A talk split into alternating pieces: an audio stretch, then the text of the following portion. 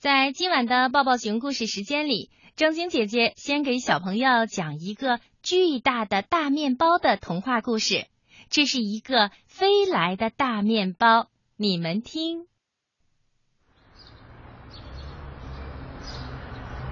熊先生是动物小镇的面包师，他烘烤的面包啊，又香又甜。动物们喜欢吃。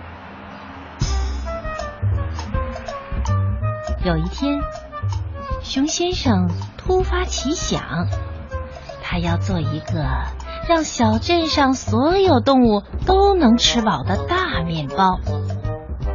于是，他就花了七天七夜的时间揉面粉、发酵，然后。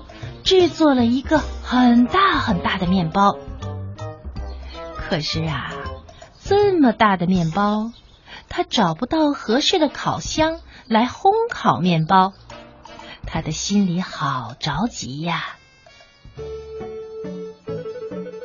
这时候，碰巧风姐姐路过这儿，她知道了熊先生的苦恼，马上说。好心的面包师，您别着急呀，我来帮您烘烤面包。一会儿，风姐姐吹来了一团白云，轻轻的飘落在熊先生的很大很大的面包上。她对熊先生说：“快把白云揉进面包里吧。”熊先生。赶紧把白云揉进了面粉中，重新制作了一个白云大面包。哎，说来也真怪呀，大大的面包揉进了白云，变得呀就像白云一样轻了。风姐姐张开嘴巴朝大面包一吹，白云大面包就飞到了。蓝蓝的天空上，风姐姐对着天上的太阳公公说：“太阳公公，熊先生要制作一个让小镇上所有的动物都能吃饱的大面包，他可没有这么大的电烤箱，您能帮助他烘一烘吗？”太阳公公笑呵呵的望了望飘在空中的白云大面包，点头同意了。于是，他用炙热的阳光烘烤着大大的面包。没过多久啊，那个大大的面包烤熟了。太阳公公闻了闻，说：“嗯，可真香啊！”风姐姐也伸过鼻子来嗅了嗅，她说：“嗯，大面包可真甜呀。”他们俩都夸熊先生的大面包做得好。